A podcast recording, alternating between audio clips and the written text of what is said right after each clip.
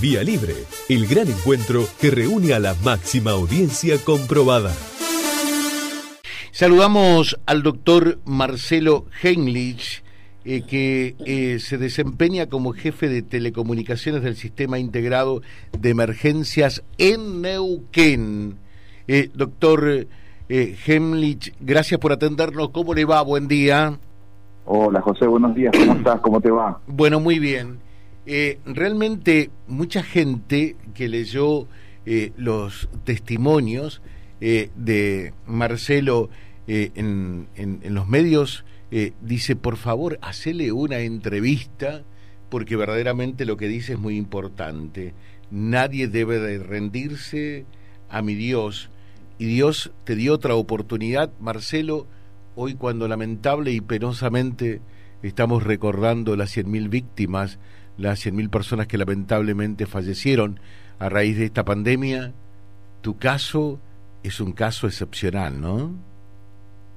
Sí, José, sabes que, eh, como siempre siempre lo digo, eh, esta es una enfermedad que, que es muy es muy difícil de, manejar, es una enfermedad muy difícil de padecerla porque eh, lo que primero hace es te aleja de tus seres queridos, prácticamente eh, uno, uno está aislado, uno está eh, triste, uno está eh, solo en esto y realmente es una enfermedad muy difícil de manejar. Como vos decís, lamentablemente en nuestro país llegamos a los 100.000 casos de muertes por COVID, lo cual era impensado cuando esta pandemia comenzó. Pero bueno, esto es una demostración de que realmente esta enfermedad no juega con nadie, hay que tomarlo con mucha seriedad y realmente eh, tenemos que hacer todo lo que esté a nuestro medio, a nuestro alcance, como para tratar de, eh, de, cuidarnos, de cuidar a los que nos rodean y, bueno, de eh, siempre eh, pelearla con, con el mejor ánimo, con todas las fuerzas y nunca, nunca hay que, hay que bajar los ánimos. Claro. Marcelo, ¿te viste que en algún momento contraía esta, esta enfermedad que prácticamente ya pasabas a otra vida? ¿Cómo fue esa sensación? Realmente eh, para mí fue muy difícil, pues, José, la verdad que fue algo eh, algo muy terrible porque yo siempre había trabajado eh, con enfermos de COVID durante toda la pandemia, digamos, pero nunca pensé que iba a estar con una con un cuadro tan grave viviendo, digamos, el otro el otro lado de la salud pública. Claro. la verdad que, que fue muy difícil, fue muy duro y realmente cuando en esos últimos momentos antes de intubarme eh, realmente es como te dicen, no se te pasa la vida delante de los ojos. Eh, fue algo muy triste, fue algo muy difícil, muy duro de, manejar porque estadísticamente yo sabía que estaba todo en mi contra, pero eh, lo único que le dije a mi esposa es que, que no me suelte, que no me deje, que, que ore por mí, que yo iba a hacer lo imposible por salir y realmente la tuve que pelear bastante porque cinco meses duró mi internación. ¿Cinco meses? Sí, la, realmente cinco meses. Yo salí en mayo de este año. Hace ayer se cumplieron justamente dos meses de que me dieron el alta. Estuve desde enero, desde enero internado, o sea que fue un periodo y un proceso muy largo, muy difícil, muy duro, pero eh, realmente eh, esto te prueba el temple. Claro que sí. ¿Y, de los cinco meses cuánto entubado? Intubado estuve eh, entre 47 días en realidad, 47 días intubado en terapia intensiva, en coma farmacológico, y después tuve tres o cuatro días eh, donde intentaban destetarme, digamos, desconectarme del respirador, y bueno, se me hacía muy difícil el despertar porque eh, me levantaba, o sea, cuando me despertaba, digamos, me, despertaba de, manera violenta, de manera eh, descontrolada, digamos, entonces me volvían a dormir, y ese proceso duró tres días, o sea que fueron eh, casi 50 días prácticamente eh, conectado al respirador. y, de esos 50 días, ¿cuál fue el día más grave cuando pensabas que, que ya eh, partías de este mundo terreno?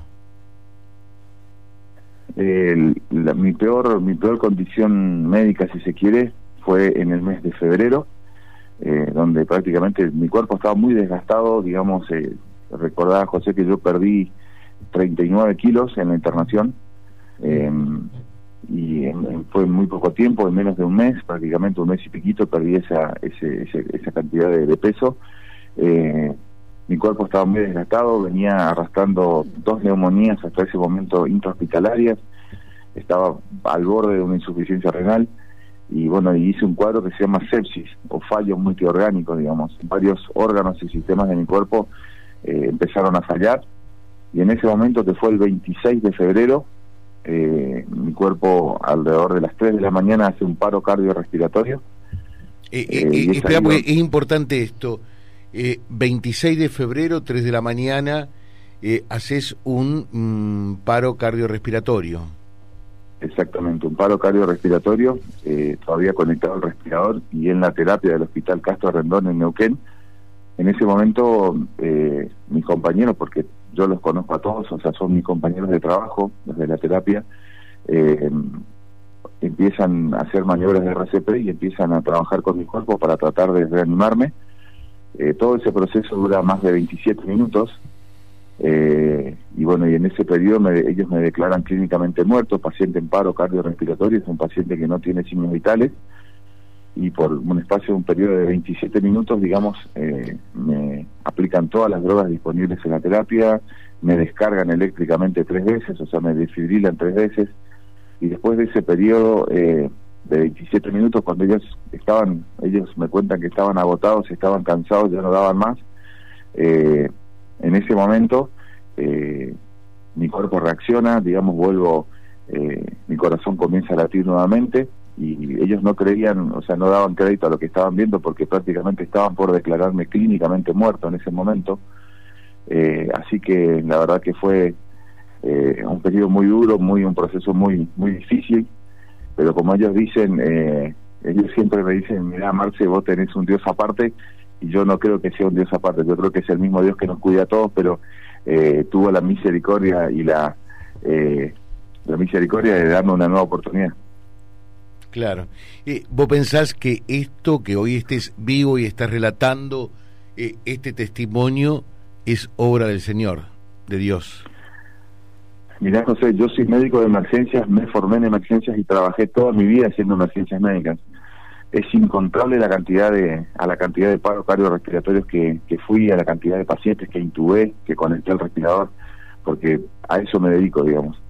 Y yo miro, hoy día miro mi historia clínica, miro cómo, cómo estaban mis signos vitales, miro cómo estaba eh, mis glóbulos blancos, cómo estaban mis glóbulos rojos, cómo estaba el resto de, del laboratorio y, prácticamente es imposible que un paciente en el estado en el que yo estaba pueda salir adelante eh, con, el, con ese paro. Así que por eso digo que es muy importante creer en Dios y yo siempre digo, o sea, siempre le, siempre le decía a mis pacientes, nunca creí que me iba a tocar a mí, pero la medicina como la conocemos, la medicina natural, la medicina tradicional, si se quiere, tiene un límite. Y donde llega ese límite, donde el ser humano no puede hacer nada, recién comienza el poder de Dios y Él hace lo que nosotros no podemos. Por eso es importantísimo que la, la gente tenga fe, que haga todo lo que tenga que, hacer, si tiene que ir al médico, tiene que ir al médico, tiene que ir a control, lo tiene que hacer, tiene que vacunarse, lo tiene que hacer, pero eh, después de todo eso, cuando, eh, cuando llega ese límite, recién comienza el poder de Dios y Él puede hacer lo que nosotros no podemos. Claro. Eh, desde ese punto de vista, ¿entendés que para, para la ciencia médica estabas muerto y que, que realmente operó en vos un verdadero milagro? Exactamente, es más, de hecho mis compañeros que estuvieron en, en, ese momento cuando hice el paro tuvieron que bajarse de la guardia, eh, o sea, ¿qué es eso? Nosotros en emergencia eso lo conocemos como, eh, es, un shock emocional muy fuerte que hace que uno deje de, eh, de trabajar correctamente, por lo cual se cambia la guardia, o sea, se pone gente nueva. en ese momento, después de que salgo del paro, cambiaron a toda la tripulación, o sea, a todos los médicos de la guardia, a todos los enfermeros y a la gente que estaba de guardia en ese momento, porque el shock emocional para ellos fue muy fuerte, porque ver a su compañero en ese estado, digamos, y después de lo que había pasado, hizo que ellos tengan que salir de la terapia en ese momento y, bueno, y entrar a una nueva tripulación.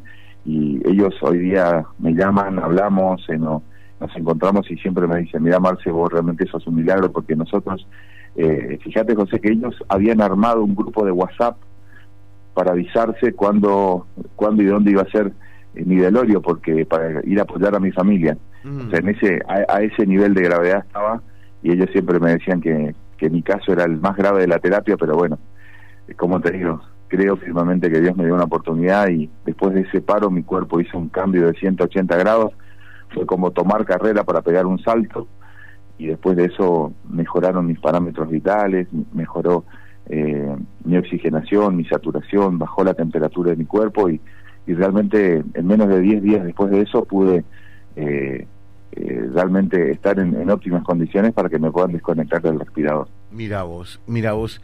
Eh, y, hubo un momento que, que sentiste la aparición de, de una luz que, que, te iluminaba eh, y era una luz que te daba vida y esperanza. Sí, José, sabes que para mí también, yo cuando, cuando desperté, para mí fue un, una, una confrontación porque eh, como médico a nosotros nos enseñaron científicamente una cosa desde que nosotros estudiamos eh, el efecto de las drogas, de la intubación, de, todo lo que nos pone en ese momento, pero créeme que te diría que eh, hay vida después de la muerte, eso es seguro, eso te lo puedo garantizar 100%. Eh, yo creo que en el momento que hice el paro sentí un, una... Estaba en un lugar donde era muy oscuro, un lugar donde hacía mucho frío, donde yo siempre digo que era una sensación como la que estaba, como la que estuviera quizás en el fondo del mar, una cosa así. Eh, y en ese momento, en ese momento yo sabía que algo no andaba bien, que algo estaba pasando, pero no sabía qué era. Eh, y en ese momento lo único que hice fue aferrarme a Dios, por pedirle a Él que me ayude, que, eh, que no me deje. Y en ese momento de, mayor desesperación, que, o sea, cuando uno está en esa situación es muy difícil evaluar qué tiempo, qué tiempo pasa, eh, pero yo sé que estuve eh, orando y pidiéndole a Dios durante mucho tiempo y en ese momento veo muy a lo lejano, muy muy muy a, muy a lo lejos como un puntito de luz. Y yo de alguna forma sabía que tenía que llegar a ese lugar, porque si llegaba a ese lugar como que iba a tener una, una esperanza de, que algo esté bien. Y esa luz de muy de a poquito, muy de a poquito se va acercando, acercando, acercando hasta que llega a donde estoy y, no me preguntes cómo, pero vi como una, una, una figura que me hace señas que ingrese, que entre. Eh, en ese momento me acuerdo que tardé no sé qué tiempo en levantarme, en, ese momento estaba como que sentía que estaba débil, sentía que no podía más, y en ese momento ingreso a esa, a esa luz, y bueno, y ahí fue cuando eh, dejo de recordar todo, como que pierdo el conocimiento, y mi próxima imagen, después cuando recobro el conocimiento, es cuando tenía mis compañeros alrededor mío, me estaban despertando, eh, desconectando del respirador. Así que, como te digo, sé que Dios nunca me soltó la mano, que siempre estuvo ahí. Y bueno, por eso siempre les digo a, la gente con la que hablo, nunca dejen de confiar en Dios porque Él siempre nos da eh, una chance más. Bueno, acá dice, qué hermoso es escuchar a un médico hablar así. Qué bello testimonio, José. Solo Dios siempre tiene la última palabra. Qué lindo, qué lindo. Sí, la verdad, José, es así. Realmente, mira, yo soy cristiano desde cuna, eh, desde que nací, nací siempre fui em, eh, practicante cristiano y te digo algo, eh, las cosas pasan por algo. Y realmente nosotros solemos decir que Dios nunca te da una carga que no puedas llevar. es difícil este proceso, es muy duro, de hecho yo todavía estoy rehabilitándome, todavía tengo una, una parálisis braquial, o sea, en el brazo izquierdo, estoy recuperando, recién estoy empezando a mover las manos, los dedos, eh, es muy difícil, es muy difícil porque vos pensás, José, que humanamente, humanamente yo pienso, y si yo no rehabilito este brazo, mi carrera como médico de emergencia se termina. Mm. Eh, porque no puedo intubar un paciente, no puedo sacar un accidente de tránsito, no puedo llevar a trasladar un paciente en, vuelo sanitario como lo solía hacer.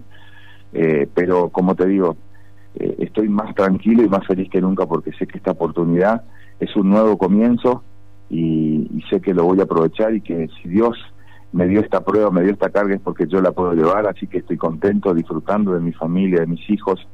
Y bueno, la verdad que no tengo palabras para agradecerle a Dios todo lo que él hizo por mí. Eh, termino con esto, fíjate qué mundo chico en el que vivimos, ¿no? Eh, dice José, eh, te cuento que quien asistió a Marcelo es Martín Lorenzón, uno de los médicos que asistió a Marcelo es Martín Lorenzón, hijo de Daniel Lorenzón, una familia de aquí de Reconquista. Mira vos. Mira vos, sí. Sí, sé que estuvieron varios médicos ahí asistiéndome y estuvo una médica cordobesa también. Eh, estuvo un cardiólogo que es, de, es del norte, de Formosa también. Eh, así que eh, fue un equipo muy muy lindo. Yo cuando salí del hospital Castro Rendón les agradecí de corazón enormemente. Realmente fue un momento muy emotivo y porque nosotros siempre solemos decir en emergencias, y es algo muy duro lo que te voy a contar, es algo muy, muy, eh, muy duro quizás para nosotros porque eh, en la emergencia médica, en la terapia, en los, lugares de, donde se trata a los pacientes más graves, solemos decir nosotros los profesionales que eh, si alguien se salva es gracias a Dios, pero en la sociedad que, en la que vivimos si se muere es nuestra culpa. entonces, esa gente siempre trabaja, da el alma, da, da todo lo que tiene por los pacientes, pero quizás nunca recibe ese, ese feedback del gracias, el gracias por lo que hiciste, gracias por tu esfuerzo y gracias por todo. La médica que me atendió en ese momento y que, eh, que fue la última que estuvo haciéndome el RCP, eh, es una médica muy chiquita, yo te cuento, tengo un metro ochenta y cinco, eh, soy un grande de, contextura física y esta médica tiene debe tener unos 54 más o menos. Ella se subió arriba de la, de la cama, se sentó encima a mí, me, me hacía RCP y ella me dijo, lo último que me dijo antes que yo me den el alta del hospital, me dijo, mira Marcelo, si hay algo que yo nunca iba a hacer en la terapia era soltar a un compañero de trabajo. Eh, yo creo que en esa frase ella eh, expresó, digamos, eh, la, las ganas con las que ellos trabajan y las ganas con las que ellos sacan los pacientes adelante. Así que por eso estoy enormemente agradecido a todas las personas que trabajaron conmigo y a todos los, los integrantes del personal de salud que trabajan en cada lugar de nuestro país porque realmente están dando todo y están dando aún más porque eh, se deja de estar con la familia, se, se deja de estar con los seres queridos, arriesgan su vida todos los días por ayudar al prójimo eh, y eso no, no tiene palabras, realmente no tiene palabras. Bueno, dice acá, gracias, gracias, gracias, qué lindo testimonio, que Dios eh, bendiga a Marcelo. Lo escucho y me emociona, es verdad que Dios nos toma de la mano y nos cuida al personal de salud. Eh, yo no me contagié trabajando en terapia, dice, eh, y con pacientes con COVID positivo sin saberlo. Buen día, José. Qué buen testimonio. Gloria a Dios. Bueno, en 30 segundos finales a la gente que nos está escuchando, Marcelo, decirle por qué hay que confiar en Dios, por qué hay que tener fe en Dios y por qué no utilizar como, como nexo, como vínculo la oración. A ver. Exactamente, mira, la, la oración es, es, es, nuestra arma como cristianos más poderosa. La oración es, es la puerta, es, es el camino de comunión con Dios y de contacto con nuestro Dios, con nuestro Creador. Eh, y como te digo, eh, la oración es poderosa en todos los aspectos y nos abre eh, la puerta para hablar con Dios y nuestro Dios como, como cualquier padre, como cualquier papá, ¿qué, ¿qué padre no va a inclinar su oído hacia su hijo cuando su hijo necesita? Lo que yo siempre digo, eh, cuando nosotros pedimos algo a Dios, Él siempre inclina su oído, inclina su rostro hacia nosotros eh, y nos da eh, esa oportunidad, nos da esa, esa fuerza para seguir adelante. No le aflojen nunca, no se, no se decaigan nunca, tengan fe que esto se puede superar, que es una enfermedad que se puede vencer, cuídense, cuídense con todas las medidas de protección personal, vacúnense y crean que donde termina la medicina recién comienza el poder de Dios. Un fuerte abrazo, muchas gracias por ser generoso y compartir la gracia de este testimonio con nuestra audiencia. Muchas gracias José, eh, estamos en contacto, cualquier cosa que necesites no hay ningún problema, así que bueno, un abrazo grande, un saludo a toda la audiencia y bueno, cuídense mucho. Muchas gracias. El doctor Marcelo Heimlich, que vivió este verdadero milagro a partir de la fe.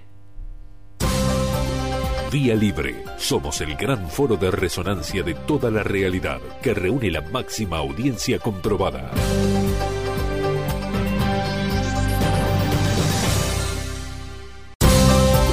Vía Libre. Somos el gran foro de resonancia de toda la realidad que reúne la máxima audiencia comprobada.